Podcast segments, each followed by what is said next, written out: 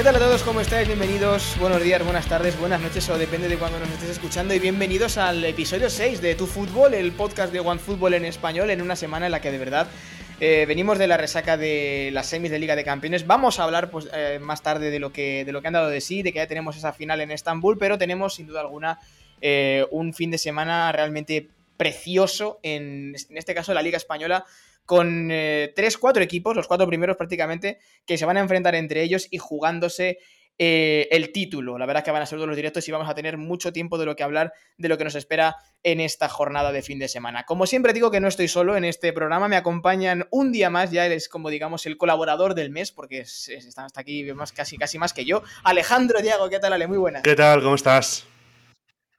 También eh, está por aquí, hacía tiempo que no le escuchábamos y yo tenía ganas también de volver aquí a escucharle. Daniel Cadena, amigo, ¿cómo estás? Muy buenas. Doctor, gracias por la invitación. Doctor, qué bonito me ha quedado. Y, y ya por último, repitiendo, se ve que le ha gustado. Y a nosotros nos gusta que esté, evidentemente, por muchas más. Don Manuel Domínguez, ¿qué tal, Manu? Muy buenas.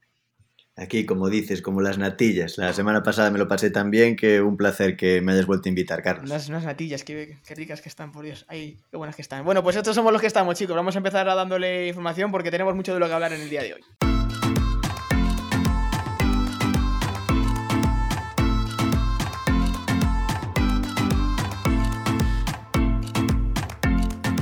Y bueno, vamos a ir ya rápidamente hablando de, bueno, por lo que decíamos, ¿no? De lo que tenemos este fin de semana, que tenemos sin duda, pues eh, yo creo que chicos, eh, si estamos un poco en la misma onda de posiblemente la, jornada, pues quizás más esperada de, lo que llevamos de, de- liga en España, porque tenemos ni más ni menos que un Barça Atlético de Madrid y un Real Madrid Sevilla, sábado domingo, eh, lamentablemente no se juegan todos a la misma hora, ojalá hubiera sido así. pero chicos, yo creo que vamos a empezar, si queréis, por el partido del Barça Atlético de Madrid, sábado 4 y cuarto de la tarde eh, va a ser un partido que, bueno, eh, es que yo creo que se puede decir prácticamente aquí quién puede ser el campeón. Manu, empiezo contigo. Eh, este tipo de partidos se lleva esperando mucho tiempo, pero la verdad que no sé qué, qué, mm, qué sensaciones te dan a ti, qué, qué- qué hueles de lo que puede pasar el, el sábado en el Camp Nou. Pues la verdad es que yo no he quedado muy contento con los últimos partidos del Barcelona. Sí que es cierto que, a pesar de que no he visto los del Atlético y, bueno, contra el Atleti Bilbao, bueno, contra el Bilbao sí que los vi, que, perdió con el gol de, de Íñigo Martínez. Contra el Elche tuvo ese penalti de Fidel, pero por lo que sé, el Atlético ha tenido buenos tramos de partido, pero no está tan fiable atrás, y es lo que le, costó, por ejemplo, la derrota en Samamés. Y yo veo el partido muy igualado, porque aunque parezca que el Barça llega muy fuerte, sí que es cierto que el, partido en Granada fue un desastre, que contra el Valencia hubo minutos bastante malos y al final es, va a ser una final, o sea, es un todo por el todo, el equipo que salga ganando de ahí es el que le va a pelear al Real Madrid al final el, el campeonato, si el Real Madrid luego gana el domingo. Y la verdad me espero cualquier cosa, me da muchísimo miedo tener a Luis Suárez en el bando contrario, la, la ley del ex, como se suele decir, Así que nada, esperar y como solemos decir muchas veces los culés, que sea lo que, lo que Leo quiera, ¿no? Eh, Dani, el, el tema de la ley, la ley de tener a Luis Suárez en el equipo rival en este caso, primera vez que se va a enfrentar al, al- al Barça con Messi además ahí enfrente. eh, esto es una, esto imagino que tiene que ser una motivación además para el uruguayo que, que además, hombre, querrá reivindicarse, digo yo, porque hace tiempo que no ve puerta. Bueno, yo creo que sí, pero por otro lado también está jugando contra sus ex compañeros y un equipo al que- del cual él no se quería ir realmente, ¿no? Yo creo que todo pesa a favor y en contra. Eh, Suárez está quizá en la posición más incómoda de ser el verdugo de su ex equipo, de pues, arruinar la fiesta a todos sus ex compañeros, pero bueno, también digamos que es un profesional y sabe que le pagan por hacer goles, le pagan por jugar bien y le pagan por rendir.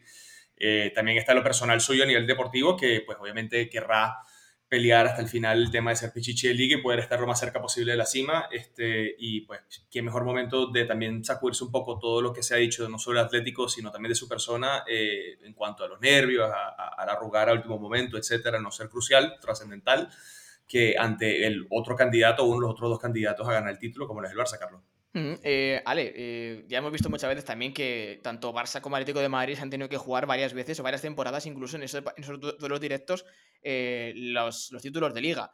Siempre prácticamente en estos partidos aparece Messi, siempre se está esperando a ver qué pasa con, el argentino, pero yo no sé qué tipo de Atlético de Madrid te esperas, en este caso en el Camp Nou, donde además sabe también lo que es ganar, pero, pero realmente, Ale, no sé qué sensación te da este, este Atlético de Madrid, porque da la sensación de que de que no sabes qué carta o qué caras puede mostrar. Puede ser un equipo que es muy complicado de, de- encontrar un punto débil, pero puede ser un equipo que, que, le cueste irse al, ataque y luego pues mantener ese, resultado y el Barça por su parte, bueno, es que está obligado a ganar realmente, porque si no, no depende de sí mismo más. Sí, a ver, estamos viendo un Atleti de dos caras, un Atleti que te puede hacer un partido en el, como el que hizo en Bilbao, en el que se pueda dejar puntos con un sistema penoso y, con unas consecuencias nefastas, pero también puede, ser un Atleti que salga a competir, salga, a combatir y que plante cara a un Barça y que se, lleve tres puntos de oro que pueden ser.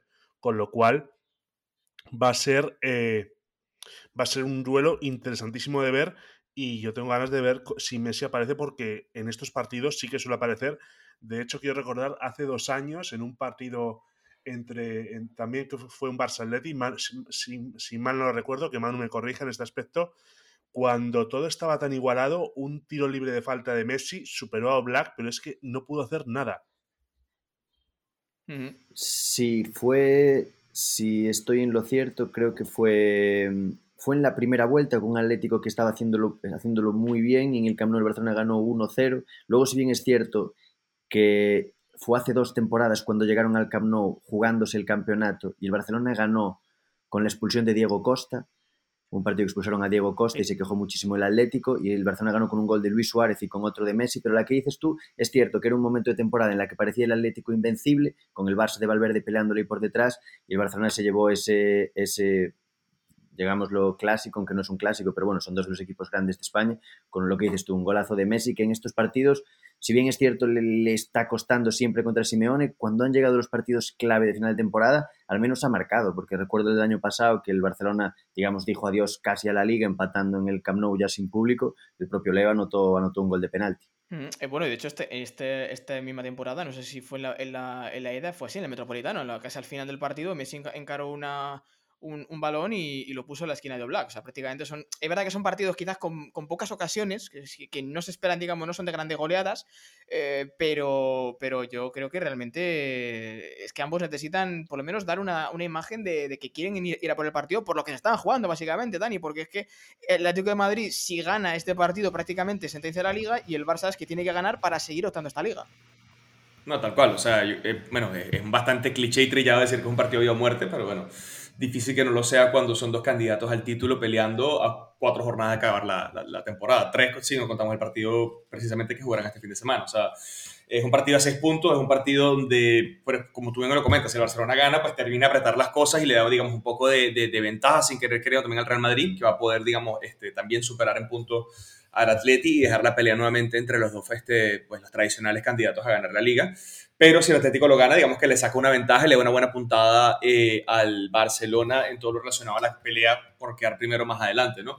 Luego, por supuesto, queda lo que viene del calendario. En el caso del Atlético, pues tiene partido contra, contra el Real Sociedad, Osasuna y el Valladolid, de los cuales yo me atrevo a decir que la Real puede ser quizás el partido más complicado, mm. pero que no olvidemos que equipo que esté peleando por la supervivencia, en el caso del Valladolid o, bueno, los Osasuna está un poco más a salvo, ¿no? Pero el Valladolid, que está a un punto literal de la zona roja, este, inevitablemente es cierto que es un rival que va a estar matando y muriendo a última hora, ¿no? Muy plan Leganés la temporada pasada. Entonces, que el Atlético, que tiene una famita, que ha jugado unos partidos recientes que invitan a pensar en esa famita, eh, hacia el final de la temporada, o sea, yo como colchonero no estaría nada tranquilo.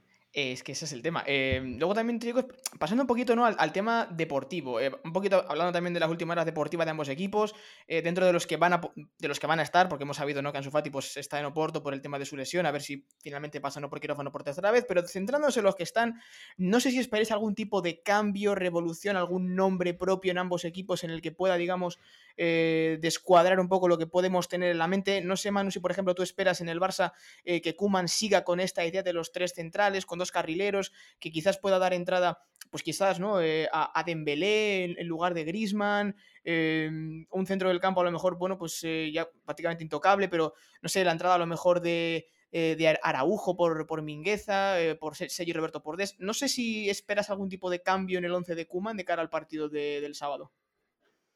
Pues la verdad en los de arriba no, en los de arriba no, porque la única opción sería que, que entrara Dembélé en lugar de Griezmann y realmente estamos viendo el mejor Griezmann de la temporada en las últimas semanas.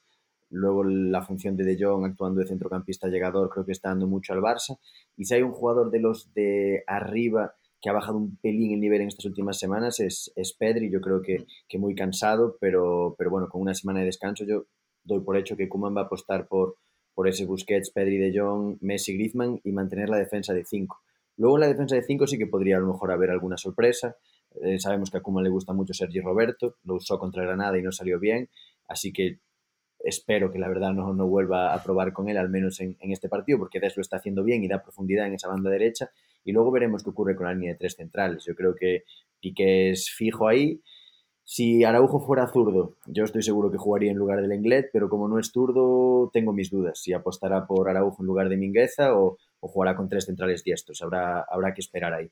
Y, y, Ale, yo no sé en el caso del Atlético de Madrid, bueno, quizás Simeone, eh, estamos todos esperando, ¿no? A ver si finalmente puede llegar uno Jiménez, eh, como están también bueno, pues jugadores como, como Saúl, eh, como Coque, etcétera, pero eh, también es un, es un once complicado de descifrar porque tampoco sabemos con qué tipo de sistema puede jugar, si con un 4-4-2 puede dar entrada a jugadores como Lemar, como Correa, Joe Félix igual puede incluso partir desde el banquillo que se ha demostrado, se ha visto que no es precisamente del agrado de Simeone para empezar de titular y, jugadores también como Marcos Llorente, a ver en qué parte del campo le puede poner, pues porque es que te vale para todo realmente, pero es un 11 también que es complicado de descifrar. No sé si te esperas algún tipo de, eh, de cambio de planes de la idea que tenga el Cholo en la cabeza. A ver, la única sorpresa que me esperaría sería, bueno, sorpresa entre comillas, porque ha estado contando con él y se ha visto que es uno de los, de los pretorianos de Simeone, y sería la de Condogbia. Condogbia llegó, está rindiendo muy bien en el Atlético de Madrid y Simeone lo ha notado y lo está, y lo está eh, salvando para sí mismo. Sin embargo, lo que, lo que más me, preocupa de este Atlético de Madrid es que en los partidos grandes a veces no da su mejor versión. Lo he visto esta temporada eh, contra el Real Madrid, que en, en, la ida no solo perdió en Valdebebas, sino que quedó anulado por completo. En la vuelta sí que intentó mejorar un poco, pero en cuanto el Madrid puso un poco más de mordiente, la situación cambió radicalmente. Eh, luego, en, y es, y es eso, y estamos viendo un Atlético de Madrid que en los momentos importantes se viene abajo, cosa que el Barcelona no puede presumir mucho porque el Barcelona también se ha venido abajo en los momentos importantes de, de esta temporada. Eh, chicos, os quiero preguntar también un poquito en temas, en temas claves del partido. ¿Dónde creéis que puede estar la clave? Hemos comentado que no es un partido en el que se esperen, yo creo, no se esperarán grandes goleadas, sino que será un partido pues, de, esperar, de respetarse, de ver cómo, cómo afronta, digamos, eh, cada uno su papel. El Barça se intuye que, además jugando en casa, pues partirá con el balón como protagonista y el Atlético de Madrid, bueno, pues eh, buscando ¿no? la velocidad de, de Correa si juega, el, potencial físico de Llorente y el, olfato goleador de Suárez que bien conoce al que es el Barcelona. ¿Dónde pueden estar, creéis vosotros, las claves del encuentro, eh, en este caso en, clave Barça, Dani? Bueno, yo creo que es básicamente decidir qué es lo que, o sea, qué es lo que prefieren sacrificar, ¿no? Pues yo creo que no van a jugar eh, pues precisamente todas las herramientas que tienen. Eh, a mí me parece que al final del día es un partido donde va a pesar, digamos, esa, esa venta de Suárez, puede salir a relucir bastante bien justamente contra Suárez y el Atlético, porque, a ver, los nueve que tiene o, los jugadores que suelen jugar de nueve en el Barcelona, muy lejos de brindar la confianza que hubiese brindado en su momento el pistolero, ¿no? Yo creo que ahí es donde ha sido, digamos, la principal pata coja a lo largo de la temporada, una de las patas de la mesa del Barcelona a lo largo de esta temporada y es una de las que principalmente va a salir a relucir. Yo pienso que también en la recuperación, en el centro del campo, los volantes, a ver, Busquets ha sido un jugador particularmente ineficiente esta temporada, me atrevo a decir, y que, bueno, no sé, como bien decía Manu, Coman tiene, digamos, una preferencia por Sergio Roberto, que tampoco ha sido un jugador que termina de convencer a lo largo de esta temporada, ¿no? Eh, yo creo que, que, las variaciones y las opciones que tiene el Barça, si bien existen, tampoco son unas que te dejan 100% tranquilo. Al final del día estás peleando un título, estás peleando un título contra un equipo con la plantilla como, la, como el Atlético, que no es una mala plantilla, que hombre a hombre te gana en muchas posiciones, eh, y honestamente yo no veo tan claro que Coman tenga decidido ese 11 y que, pues digamos, por apostar por la confianza, que tengan una que otra figura, le puede terminar saliendo más el tiro por la culata que acertado, me parece. Eh, a mí, honestamente, me, me, preocupa un poco eso. Eh, Manu, ¿tú crees que el Atlético de Madrid tiene que salir eh, a plantarle, digamos, ir directo al, al, tú a tú al Barcelona o tiene que ir más a esperar, a ver cómo desarrolla el partido, a estar bien, a estar bien juntitos atrás, 4-4-2, sin dejar apenas espacios y, por supuesto, vigilando siempre las dobles marcas con Leo Messi? ¿Cómo crees tú que debe afrontar el partido del Atlético de Madrid. Teniendo en cuenta, claro, que, eh, bueno, un empate tampoco es que les sea mal resultado para ellos, evidentemente. Yo sinceramente creo que este Atlético de Madrid, Atlético de Madrid 2020-2021, es un equipo que no puede esperar atrás. Y no puede esperar atrás por el hecho de tener un delantero como Luis Suárez que no puede correr hacia adelante. O sea, la única manera que tiene el Atlético de Madrid de rentabilizar a Luis Suárez y que yo creo que lo ha hecho a lo largo de la primera parte de la temporada, es estar lo más cerca posible del área contraria, porque ahí es donde Suárez es, es un jugador decisivo, todos lo sabemos, ¿no? Mm. Entonces yo creo que va a ser clave dominar el partido, va a ser clave tener una presión alta, cualquiera, los dos equipos van a tener que ir a presionar arriba y el que presione mejor y consiga robar más arriba y colocar a sus estrellas cerca del área es el que, el que para mí va a estar más cerca de la victoria. Y ahí un poco las claves van a ser sobre todo eso, el tema de la presión y, estar más cerca del área para que Suárez y Messi reciban pero también que los porteros respondan, porque hablamos de, con permiso de Courtois, que yo creo que esta temporada es el mejor portero de, la liga de largo. Siempre hemos hablado de ese debate entre Ter Stegen y, y, Jan Oblak, y es cierto que este 2021 de, de Ter Stegen quizás está quedando un poquito más corto, y lo vimos el otro día contra el Valencia, yo creo que en mi opinión falló, falló en el primer gol, incluso contra el Granada en el de Darwin Machis, que es un uno para uno, es el tipo de acción que,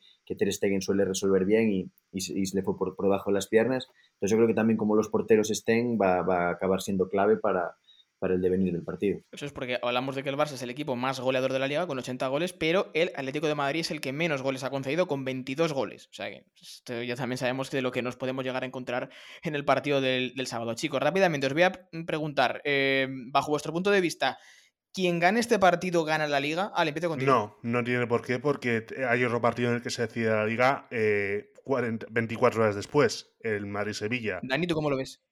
Dani, ¿tú cómo lo ves? No, yo creo que es un partido importante, pero no uno trascendental, ¿no? O sea, quedan tres fechas después de esto eh, y, digamos, el margen sigue siendo bastante estrecho, ¿no? Salvo que el Atlético gane, que sacaría una ventaja interesante contra el Barcelona directamente, pero no contra el Real Madrid necesariamente. Eh, me parece que todo sigue bastante abierto, ¿no? Manu. No, yo creo que el equipo que pierda sí dice adiós a la liga, pero no creo que el equipo que gane gane la liga. Bueno, pues esto básicamente es lo que pensamos nosotros, pero también hemos hablado esta semana además con un jugador que además sabe perfectamente lo que estamos, de, qué va todo esto, porque él jugó precisamente eh, en el Atlético de Madrid, también se jugó varios partidos contra el Barcelona y decidiéndose títulos, que es Guilherme Siqueira, y le hemos preguntado en relación a, bueno, pues qué cree él o cómo cree él que va a quedar la liga. Y nos contesta tanto con el corazón como con la cabeza. Y ojo, porque no tiene desperdicio. Por el club y, para el fútbol español estaría bien, ¿no? Que, un equipo como el Atlético ganara la liga para, bueno, para dar pelea, digamos, ¿no? A la liga. Pero sabemos la fuerza que tiene Madrid y Barça en el tramo final de liga. Y eso va a ser muy, muy, muy importante, ¿no? Ahora en los últimos partidos. Yo creo que el Barça y Madrid llegan mentalmente más preparados para ese tramo lo que quiero que gane el Atlético, lo que yo creo, yo creo que estas próximas dos jornadas no pueden, pueden decir mucho. Yo creo que el Barça llega bastante fuerte en este tramo final de liga. Y viendo lo que pasó durante la temporada, no creo que se le dejará escapar. Entonces yo pongo allí quizás un Barça, un Atlético, un Real Madrid y un Sevilla. Bueno, chicos, pues ahí estaba. Eh, Siqueira comenta que con el corazón quiere que gane el Atlético de Madrid, como es normal, porque él jugó ahí, pero la cabeza le dice que el Barça es complicado que se le pueda, digamos, llegar a escapar esta, esta liga. Hay que decir, claro, antes Dani lo comentaba, el calendario que le queda al Atlético de Madrid, pero es que al Barcelona tampoco le queda un calendario malo. Le queda jugar contra el Levante después, después recibe al, Celta, cuidado ese partido mano, va a estar ahí un poquito, vamos a ver, pero acaba la liga contra el Eibar, que veremos a ver, porque el Eibar está prácticamente también eh, luchando por no descender, si no estará prácticamente descendido. Yo creo que a nivel de calendario el Barcelona lo tiene más o menos bien, porque yo creo que ninguno de los equipos contra los que se va a enfrentar pues está jugando prácticamente nada, chicos. Sí, a ver, a nivel de calendario, el el calendario de final de liga favorece, entre comillas, al Barcelona, favorece en el sentido de que sus rivales son más sencillos y no tienen la urgencia que tienen otros rivales, porque, por ejemplo, caso del Atlético de Madrid, no solo es el Barcelona, sino también en la jornada siguiente recibe a la Real Sociedad, con lo cual es un partido en el que la Real está peleando por eh, los puestos europeos y va, y va a necesitar de todo, de todo para ganarles. Y el Madrid tres cuartos de lo mismo porque no solo recibe a Sevilla, sino también tiene que, tiene que viajar a Granada, eh, tiene que viajar también a Bilbao y cierra la temporada en casa contra el Villarreal. Con lo cual va a ser, va a ser un final de liga muy intenso para los, los, tres equipos. No sé si decir cuatro después del resultado del Sevilla, pero bueno, esto ya lo dejo a vuestra elección. Pero sí que se... Pues a raíz de esto, Claro, es que a raíz de esto vamos a comentar un poco eh, eso, ¿no? Que, no solamente esta jornada se centra en el Barça Atlético de Madrid, que es el sábado, sino que también se centra en el domingo 9 de la noche, partido entre Real Madrid y Sevilla en Valdebebas. Es verdad que nos hemos quedado un poquito eh, un poquito como apagados, ¿no? Por esa derrota del Sevilla ante el Athletic, que no, que parece que le deja un poquito más eh, alejado, ¿no? De esa lucha por la liga, pero, pero evidentemente es un partidazo tremendo. es también el, cuarto clasificado, que bueno, pues está solamente a cuatro puntos del Madrid y a cuatro puntos del Barça, pero tú imagínate por lo que sea que, que le da por ganar en Valdebebas y más como viene el Madrid después de lo que le pasó en Champions. Y, aquí tenemos, bueno, pues si, si, puede, digamos, sacar de la ecuación al Madrid de la liga, no está tampoco mal. Eh, Manu, yo creo que este partido también del mal de Bebas eh, puede servir realmente pues como un final de, jornada realmente espectacular. Sí, la verdad, quitando para los aficionados del Madrid, yo creo que para cualquier aficionado al fútbol fue una pena tremenda lo que le ocurrió al Sevilla en, la, en el último partido contra el Bilbao. Porque de haber ganado, tener al Sevilla realmente con opciones reales de ganar la liga y jugárnoslo que los cuatro equipos lo jugaran todo en esta última jornada, hmm. hubiera sido súper bonito. Pero bueno, al final es el, es el Sevilla, ya digamos que no le queda nada por jugar y a la afición del Sevilla, pues siempre el poder ganar a los, a los grandes como, como es el Madrid, el Barça, como es el Atlético, siempre es como un mini título, digamos. Así que yo creo que el partido va a ser un, partido muy competido. El Madrid viene de jugar en Londres, acabar físicamente muy tocado y yo creo que está, va a estar todo abierto, pero sí que es cierto que falta esa, esa salsilla que podría haber sido que una victoria del Sevilla, quién sabe con lo que hubiera lo que ocurre el sábado en el, en el Camp Nou, pudiera colocarlos como reales, reales candidatos a, ganar la liga. Claro, pues imagínate, eh, por ejemplo, Danito, imagínate lo que, lo que sería, por ejemplo, que si el sábado pongamos que Luis Suárez, con un gol de Luis Suárez, gana el Atlético de Madrid en el Camp Nou, el Atlético de Madrid eh, puede tener más chances de ganar la liga, pero al día siguiente Lopetegui eh, es capaz de sacar aún más de la ecuación al Madrid en, la liga después de lo que viene pasando en Champions, pues esto de la ley del ex es una cosa que, que, que si alguien lo escribe en un guion, dice, te lo firmo ya.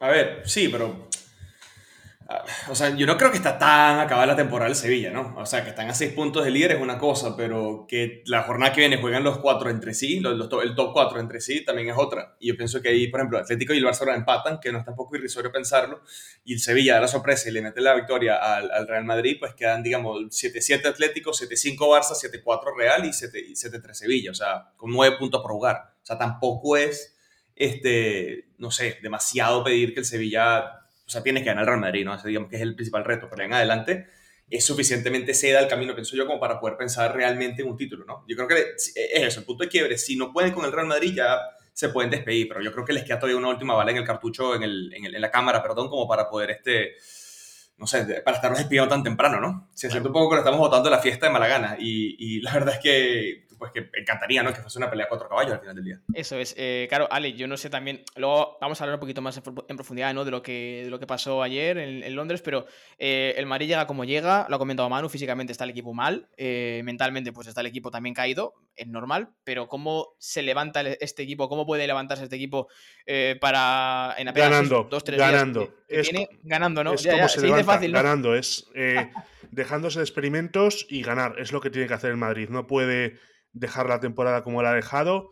Ha, llegado vivo hasta el final, eh, hasta el final en las, competiciones, pero eh, lo que no puede hacer es eh, derrumbarlo todo como un castillo de naipes. Lo que tiene que hacer el domingo, vale, la Champions ya se ha acabado, hora de pensar en otra cosa, pero toca ganar, punto. Me ha encantado eso de sin experimentos. Vuelo palo a Zidane, vuelo palo a... No, no, no, no, no, luego ya hablaremos, pero sí que hay mucho, mucha tela que contar. Bueno, en este sentido hay que decir también que el Sevilla, em, eh, como decía Dani, ¿no? eh, pongamos que gana el Madrid, si no gana el Madrid, pues está fuera de la ecuación de la liga, pero que después tiene que recibir al Valencia en, el Pizjuán, después tiene que visitar el campo del Villarreal, que también se está jugando pues, cosas importantes, y, acaba la temporada recibiendo al Alavés, que también se está jugando la vida, sí, como decimos, no está prácticamente también pues, eh, en, en descenso a segunda división. Em, no sé qué, chicos, qué más en relación al partido, eh, en caso de últimas horas tanto, tanto deportivas, no sé si esperes algún tipo de modificación, porque ya he visto lo de ayer del Madrid, pues yo ya me espero cualquier cosa en el Madrid de, cara al, partido, si va a dar continuidad, por ejemplo, a hombres como Ramos, como Mendy, si va a dar descanso a otros como Cross, Espero que no. Casemiro. Espero que no. ¿Esperas que no? ¿qué? Espero que no. Ramos ayer demostró que, desgraciadamente, ya no es jugador para el Real Madrid de élite. Es un jugador que ha dado mucho, que yo le estaré eternamente agradecido, que ha aportado mucho al, Real Madrid con sus goles y con, su defensa, pero ayer en un partido donde el Madrid se jugaba todo, eh, la desconcentración que tuvo es impropia de él y es impropia de un jugador que ya, por desgracia, no tiene nivel de Real Madrid y, duele decirlo. Digo lo mismo que dije el otro día de Marcelo. Marcelo ha sido el mejor, si Marcelo ha sido el mejor lateral de la historia blanca, Ramos ha sido uno, uno de los dos mejores centrales de la historia blanca, con lo cual da pena decir esto, pero sí que es que ya no tiene nivel para el Madrid. Dios mío, me dan ganas de poner música de violines de fondo. Eh, Dani, Manu, por favor, levantadme un poquito, un poco, un poco la moral, por favor. Yo, este, este, tipo de comentarios de Ale son los que luego la libreta de Bangal recoge, ¿no? Y los pone en los, en los notcasts de cada semana, ¿no? Un abrazo para la libreta. No, bueno, pero tampoco, tampoco es el fin del mundo, Ale. Centrales vendrán e irán miles. Eh, ¿Y qué te puedo decir? Siempre pensé que Ramos eh, era un poco sobrevalorado, pero eso es lo No, no, no, no. ni, ni, ni muy sobrevalorado ni muy ni, ni, ni Eso ya es, otro debate, ya es otro debate. Sí, sí, sí, era simplemente que pasaba con un comentario como eso. También, también que, que Ramos jugaba contra, contra, su ex equipo, contra el Sevilla, también hay un poquito ahí de, pues, de esa, de esa, esa melancolía. Equipo, tiene, más años, tiene más años que un terreno en el Real Madrid, o sea, ex equipo, bueno, vamos, bastante relativo. Bueno, va a ser un partido, la verdad que bonito, interesante, y yo creo que también va un poco a depender, ¿no? También de lo que pase, como decimos, del partido del sábado, que básicamente es el que va a mover todo, porque es donde se juega, yo creo, gran parte del, campeonato de ese Barça Atlético de, Madrid. Eh, pero bueno, lo comentaba también, lo, hemos comentado anteriormente al inicio, vamos a, dejar un poquito aparcado, ¿no? Lo que tenemos de, cara al fin de semana en la que es la jornada, donde se juegan los, los cuatro primeros, eh, todo, eh, todo el pescado, como decimos, y recordar, pues básicamente lo que ha pasado en esta, en esta semana, donde venimos ya con la final de Champions League ya definida entre Manchester City y Chelsea. Esto quiere decir que Paris Saint Germain y Real Madrid pues quedaron apeadísimos. En el caso de, bueno chicos, muy rápidamente hablando pues de lo que pasó en Londres, em, me imagino que, bueno, no sé si os esperabais este tipo de partidos, si, os sorprendió en exceso lo que, lo que hizo el Chelsea, eh, cómo planteó el partido el Real Madrid. Voy a empezar contigo, Dani, porque eh, un poco más, digamos, de la visión más neutral de este sentido, eh, porque es así, pero quiero un poquito que me des tu opinión de, si te sorprendió algo del encuentro, de cómo lo planteó Zidane, de cómo lo planteó Tuchel, que también tiene mucho mérito lo de Tuchel, por cierto, y bueno, un poquito eso, ¿qué me, qué me cuentas del, partido? A mí lo que me sorprendió realmente es digamos, la, pesadez que se notaba en las piernas del Real Madrid. En todo momento sentían que andaban como una marcha detrás del Chelsea. Eh, si el balón y en buenas partes del partido eran quienes proponían el, juego, nunca fue algo que uno sintiera una amenaza como en otros momentos se puede haber sentido, incluso la temporada se puede haber sentido cuando el Real Madrid se acercaba al área del rival. Y eso fue lo que más me sorprendió parte del Madrid. Del Chelsea, pues nada, o sea, Tuchel es un gran estratega. Eh, me, honestamente, lo que me sorprendió fue la buena química que consiguió eh, instaurar un poco entre todo lo que fue Kanté, Havertz y, y, Werner, que pues, jugaban a gusto y placer, ¿no? Havertz, Havertz de hecho, el gol de Werner llega con una jugadota increíble de Havertz. Havertz, por su cuenta, también tuvo una jugada espectacular que votó con un remate este, súper duro. Mason Mount tuvo también uno bastante fuerte que votó, eh, gracias a un, digamos, después de una buena combinación, pero gracias a un mal remate.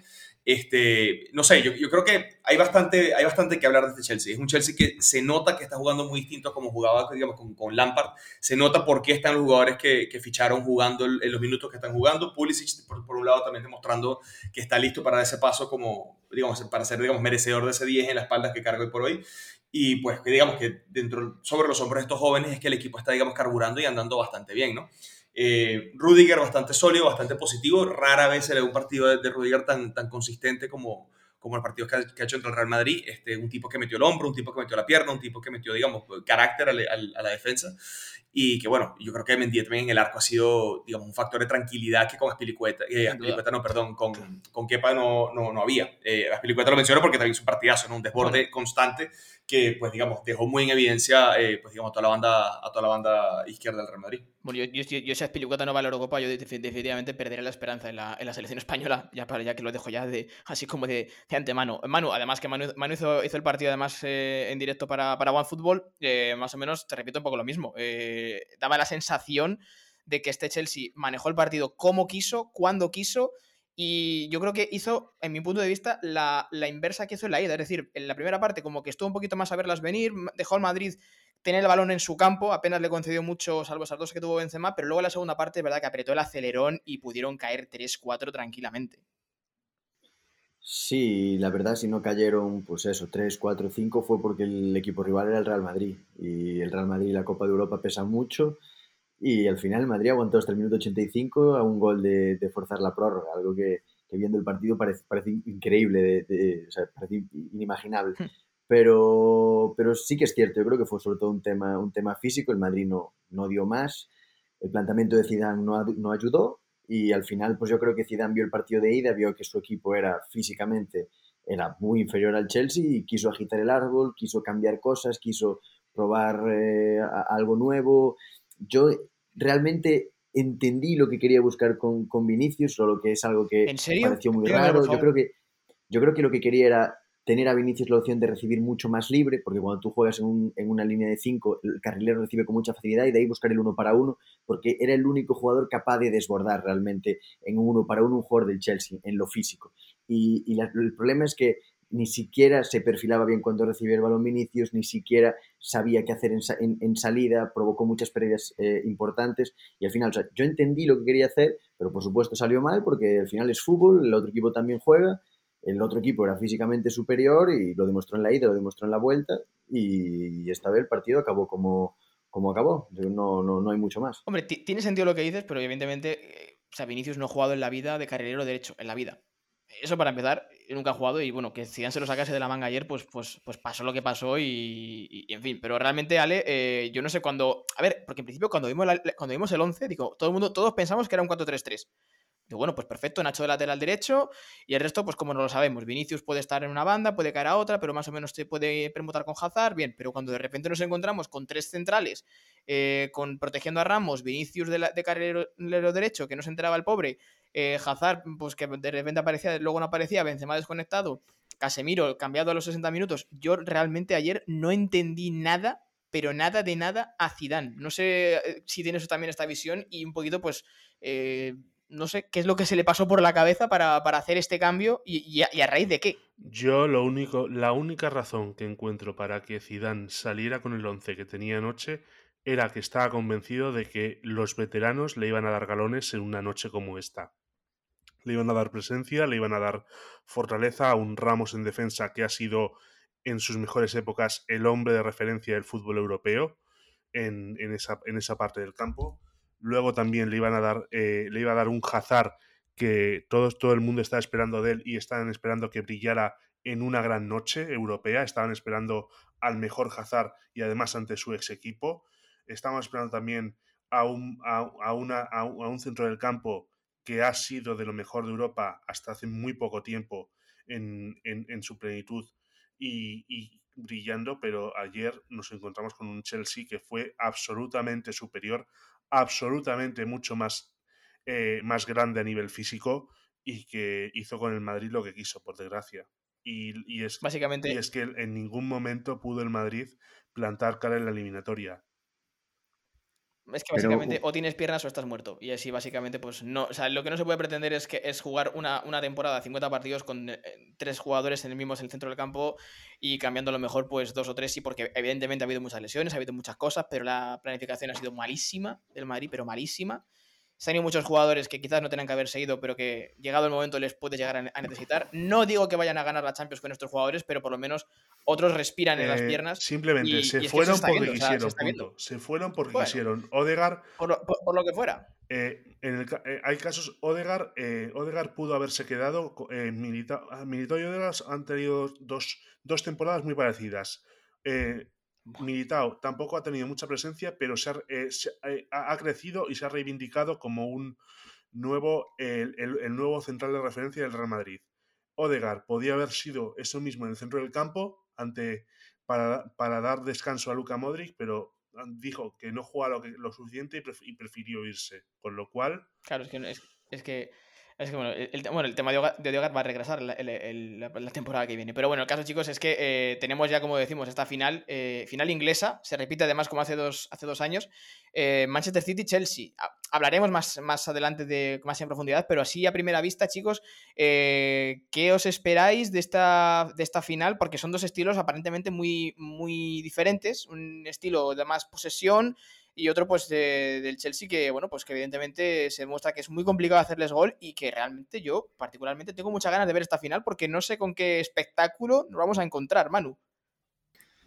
Pues yo la verdad lo único que espero es que Guardiola gane porque si Guardiola, si Guardiola no gana después de ganar la Carabao Cup y después de ganar la Premier que la va a ganar este fin de semana aún y llegar a la final de la Champions si no la gana habrá gente que dirá que es un fracasado y que ha hecho una temporada malísima y todo eso. Entonces, yo solo espero que Guardiola gane para un poco no tener que escuchar a esa gente que no valora el trabajo de un entrenador que coge al equipo que coge y, se pasea en, las competiciones, eh, las competiciones de, larga duración, las, las del día a día. Para mí las, digamos, las las que se nota más el, trabajo de un técnico. Claro, eh, Dani, el caso de Tuchel, eh, hay que decir que repite final, porque la temporada pasada la, alcanzó con el PSG, la perdió, pero este año la, alcanza con el Chelsea, y en apenas 24 partidos. Eh, lo del alemán tiene un mérito que es tremendo, y oye, si, si gana la Champions, con 24 partidos a sus espaldas aproximadamente, esto va a ser un, un bombazo. Bueno, el, nuevo Di Mateo, ¿no? Sería en este caso. Eh, a ver, yo, yo, creo que al final está pasando una cosa más de algo que ha sido, digamos, digamos la norma o, digamos, ya una suerte de, de, de normal eh, esta década, que es que un equipo dirigido por un alemán llega a la final de la Champions y probablemente la gana, ¿no? Tuchel esta temporada, la temporada pasada fueron dos alemanes en los banquillos, habían tres en, en la semifinal la temporada pasada. Eh, cuatro contando Guardiola que tuvieron un paso por la Bundesliga. Eh, Heinkes la gana comenzó desde de década eh, y así para de contar. O sea, ha habido, digamos, una presencia bastante fluida esta última década de, técnicos y equipos alemanes. Klopp y su Liverpool también, si lo quieres meter por en ese paquete. Eh, no sé, yo creo que, hay algo en la escuela de técnicos alemanes que están haciendo del fútbol algo distinto, que están entendiendo la metodología de forma de, un poco diferente, porque no es casualidad que de un mismo país estén llegando una y otra vez los mismos técnicos o técnicos nuevos que estén, digamos, eh, llenando de ideas, de ideas de fútbol diferente a estos equipos, porque el otro es eso, que el Chelsea de Tuchel juega muy distinto incluso al, al, PSG de Tuchel, que juega muy diferente al Bayern de Flick, eh, al, al, Liverpool de, de Klopp, etc. Muy bajo la misma línea fútbol vertical y directo, pero vamos, yo creo que al final del día, siguiendo la lógica y pensando que, bueno, los personajes son los personajes que son, yo sí creo que el Chelsea tiene una buena oportunidad de ganar esto. Eh, veo complicado que un equipo como, que, mejor dicho, Guardiola no le pase lo que siempre le pasa en los grandes momentos de las copas, que es que piensa demasiado la alineación, piensa demasiado cómo poner a todo el mundo a jugar, alguna, siempre hace un cambio que termina balanceando de alguna forma al equipo. Como fanático del, del Bayern puedo dar bastante fe de eso. Eh, yo creo que, que, va a pasar eso al final, ¿no? Que va a haber una, una, una guardiolada y simple y llanamente eh, Tuchel y su Chelsea va a tener, digamos, una muy buena posición para él, en su caso particular, por fin alzar la Champions, lograrlo con el equipo eh, que él dirigía el Lampard y no con el club que, pues digamos, que lo trajo y le dio paciencia por tres, por tres temporadas completas para llegar a esa final que termina perdiendo con, con el Bayern, ¿no? Yo de verdad me parece que sería también una buena historia personal para, para Tuchel, lo que reivindica como técnico totalmente, con un equipo hombre a hombre inferior al, al, PSG, termina ganando el trofeo que el PSG insiste en perder y no llegar a, a, poderlo, a poderlo alzar. Eh, y bueno, que, que, llegue a una instancia más lejos que ellos esta temporada también es ya de por sí una victoria moral para él. Entonces, yo de cierta forma y por absolutamente todo lo que he dicho, estoy muy a favor de que Tomasito y su Chelsea, eh, pues digamos, salga airoso. Bueno, pues tenemos a, Manu que quiere que gane Guardiola, eh, Dani que nos ha dado grandes, eh, grandes explicaciones de por qué Tuchel puede ganar esta Champions, sale, quitándonos un poquito el tema de que Guardiola nos puede gustar más, nos puede gustar menos, de que nos elimina el Chelsea, lo que tú queramos, pero esta final no sé para qué lado eh, calzas más, si para el sitio o para el Chelsea. Mm, yo antes, además de comentar lo, que recalcar lo que han comentado mis dos compañeros sobre primero Guardiola, que no, en caso de que no ganar, no creo que sea un fracaso. No, creo, no creo, es el, técnico de nivel es técnico de nivel siempre. Y Thomas Tuchel, que es una de esta nueva, de la hornada de técnicos alemanes que están revolucionando el fútbol, quiero destacar la cultura del club del Chelsea estamos hablando de un equipo que ha metido en la misma temporada a sus dos primeros equipos, masculino y femenino, en finales de Champions. Porque sí. Nadie, histórico, es ¿eh? histórico. estamos, estamos diciendo, sí, decimos un, un Thomas Tuchel que ha hecho la historia en este Chelsea con un sistema tremendo, con una, con una táctica tremenda, con un trabajo de campo muy grande, pero también el equipo femenino con Emma Hayes ha hecho lo mismo. Así que con lo cual esto habla y muy bien del trabajo que se hace en la Secretaría de Técnica del Chelsea en ambos sentidos, en masculino y femenino. Que eso con lo cual, eso es muy bueno para el fútbol. Dicho esto, a ver, ¿con, ¿a quién, quién me gustaría que ganara? Mm, eh, me gustaría ver a Thomas Tuchel ganando. Thomas Tuchel es un técnico que siempre me ha gustado desde que estaba en Dortmund, es un técnico que se ha demostrado revolucionario eh, de siempre. Se quedó a las puertas con el Paris Saint Germain jugando muy buen fútbol, porque el, conjunto parisino fue un equipo que, que demostró un talento increíble, no solo en el campeonato francés, sino también en Champions. El año pasado lo hizo muy bien. Pero eh, si, si, la ganara Guardiola no me parecería para injusto porque estamos hablando de un técnico que ha, que ha hecho, ha sentado base en todos los equipos donde ha estado. Barcelona, Bayern de Múnich, ahora Manchester City. Creo que poner eh, que, Guardiola eh, ponga la guinda, porque lo ha ganado todo con el City, a su etapa en el conjunto Citizen con una, una Champions, sería, sería, sería eh, un éxito tremendo y además abierto a continuar en un futuro. Diez años, además, hacía que Guardiola no llegaba a una final de Champions. La última fue con el Barça en 2011, aquella de Wembley, si no me equivoco. ni que decir, tiene que esa fue una final realmente espectacular. Y lo que decimos, eh, final inglesa en la Champions y prácticamente, salvo que el Villarreal lo evite, eh, va a haber otra final también inglesa en la Europa League, eh, al menos con el United, y veremos a ver qué pasa con ese Arsenal Villarreal de la Europa League. Esto quiere decir, chicos, que la Premier, evidentemente, pues vuelve a demostrar que, pues que está muy por encima, ¿no? Quizás de las demás grandes ligas, Manu. Esto, esto es algo que se ve venir, no solamente por lo que invierten, sino también por el nivel futbolístico que hay. Sí, la verdad, bueno, eso hace dos años, como, como bien recordaste antes, hubo final inglesa en la Champions, final inglesa también en la Europa League con, con Arsenal y Chelsea. Creo que es algo que ha ocurrido solo una vez en la historia, podría volver a ocurrir por una Sport en segunda vez, con un Arsenal que, si no recuerdo mal, ahora es 11 en la Premier League lo cual te dice que hay 10 equipos por delante del que puede ser finalista de la UEFA hoy. Noveno, noveno, noveno, es noveno. Noveno, ah, pues noveno. Y, al final, pues te dice un poco del, nivel del, fútbol inglés, que es súper alto, también en parte por lo que, lo que comentabas antes. Al final, cualquier jugador que despunta un poco en un Mainz, en un Eintracht, en un Celta, en un Villarreal, el club que puede poner millones para llevárselo al final es un club de la Premier ya sea un Everton, ya sea un West Ham, ya sea un Fulham o ya sea un Leeds. Y al final, pues el, dinero, el dinero aunque parece que no manda. La pela, la pela es la pela, como decía aquel. Por lo que decimos, esto es lo que, lo que ha dejado, ¿no? Lo que, lo que puede dejar la semana en Europa, pero también ha habido un par de noticias, digamos, muy rápidas para comentar esta semana, pues que tenemos que, de las que tenemos que hablar rápidamente, Ale. Además, sé que te gusta este tema, es la llegada de José Mourinho a la Roma eh, esto es una noticia que, nos, que, la verdad que fue tremenda en el mundo del fútbol y que básicamente pues ha cogido a todo el mundo yo creo un poco con el pie cambiado, porque no nos esperábamos este movimiento de Mou que vuelve a la liga italiana. Vuelve y además vuelve en modo emperador, nunca mejor dicho, porque vuelve a la ciudad, a, la ciudad eterna, vuelve a Roma, va a ser una aventura muy diferente para él porque seguramente no va a poder jugar Champions, porque la Roma en estos momentos no está tan, de tan metida de lleno en la pelea por la, por la Liga de Campeones y además ver una remontada hoy ante el Manchester United es, casi quimérico, por así decirlo, pero sí que va a ser interesante ver cómo puede competir en un torneo más abierto que la Premier League, que está en, la que quizás no ha podido competir como, como él como antaño solía hacer. Habrá que ver cómo será la nueva etapa de, de Mourinho en Roma, que yo tengo ganas de verlo. Yo tengo ganas de, ver qué, qué, va a pasar con nuestro, nuestro buen amigo José y a ver, José, y, a, y a ver qué tal si llega algún, algún, algún éxito en forma de título.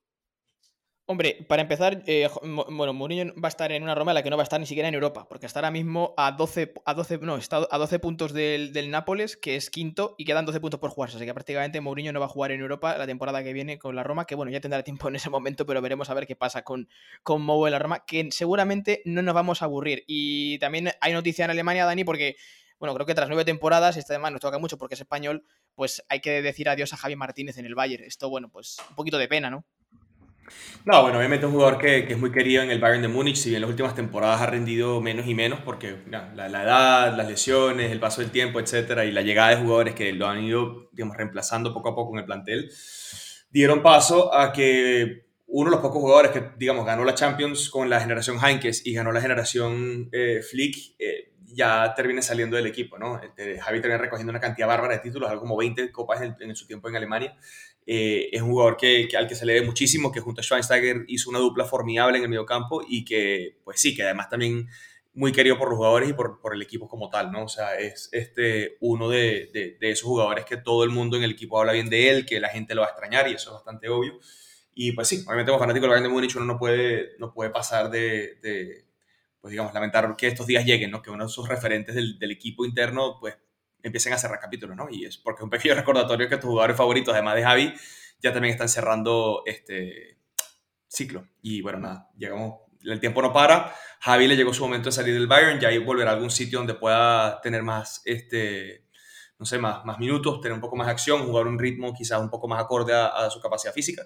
Pero bueno, eh, lo cierto es que se agradece esa casi década entera de Javi eh, alzando cuanto trofeo quiso realmente, porque lo ganó todo. Entonces, pues bastante mérito al, al, al jugador. Pues sí, ojalá, ojalá que le vaya genial. Se habla mucho ¿no? de su posible vuelta a España, veremos a ver qué es lo que pasa con Javi. Pero bueno, también vamos a ver, vamos a terminar rápidamente, chicos, recordando lo que tenemos por delante en este fin de semana. Ya hemos hablado de lo que tenemos en la parte de arriba de la liga, eh, pero Ale, también hay más partidos aparte de, bueno, de los que enfrentan ¿no? a, los, a los cuatro primeros. Hay muchas cosas en juego. Hay muchas cosas en juego, ya estamos en, época de descensos y, y ascensos. Bueno, en segunda división, simplemente comentarte que esta semana podemos tener confirmado el regreso del español.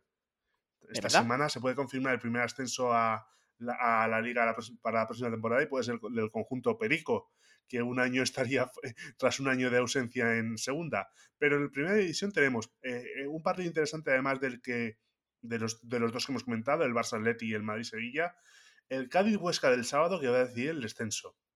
Que va a decidir gran parte de las aspiraciones de descenso, mejor dicho, porque el Huesca está pujando fuerte, está peleando y habrá que ver cómo pueden pelear.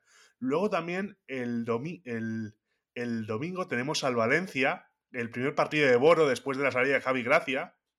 Es verdad. Que, va a ser muy interesante ver porque, porque además está, el clima social está muy revuelto en, en la capital del Turia. Y el lunes, el partido que puede decidir la Europa League, Betis-Granada.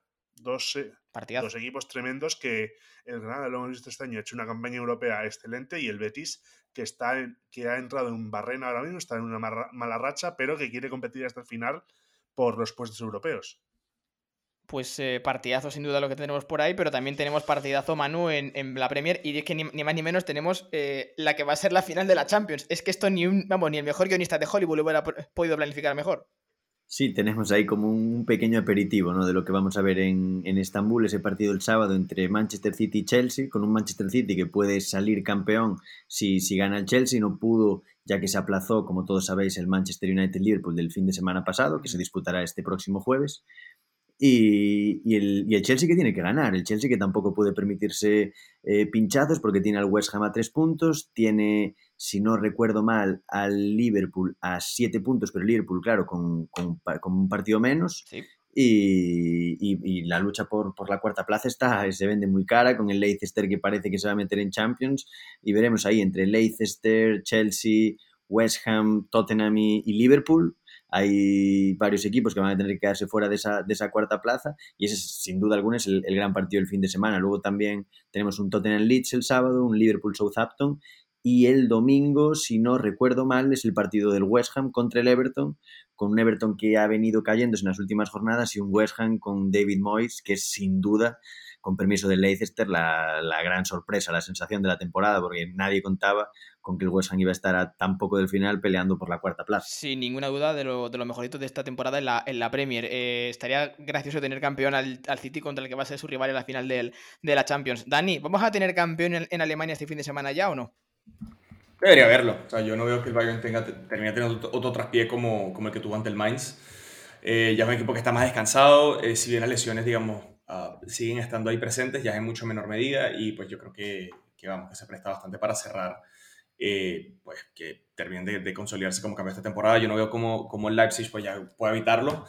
Eh, lo que va a estar interesante en Alemania ahora en adelante realmente va a ser la pelea por la Champions, eh, que sigue teniendo bastantes matices pendientes eh, y bueno, que realmente el Gladbach de una forma u otra tiene, si bien no sellada su temporada a efectos de, que va a jugar Europa League o Conference, lo va a, a, dar por perdido básicamente. No, no lo veo como un equipo que sea capaz de remontar y, la verdad que contra el Bayern muchísimo menos. Así que sí, este fin de semana deberíamos estar dando al Irón en Alemania hay que decir también que, bueno, que igual incluso no es que vaya a ser virtualmente campeón, pero pongamos por caso que el sábado a las tres y media es ese Dortmund Leipzig, eh, que si por lo que sea le da por ganar al Dortmund, igual hasta ya puede hacer campeón al Bayern. O sea que imagínate lo que podría ser esto encima del Dortmund, dándole a un pie a que el Bayern sea campeón. Esto ya es algo que es, que es tremendo. Y por supuesto, como sabéis siempre, eh, aquellos que no seguís desde Sudamérica lo podéis seguir gratis con OneFootball. O sea, esto ya, vamos, ¿Qué queréis? Lo tenéis. Esto es una locura. Donde ya, tenemos campeón, Ale, es en Italia. El Inter por fin salió campeón, pero bueno, eh, quedan aún plazas por jugarse. La verdad que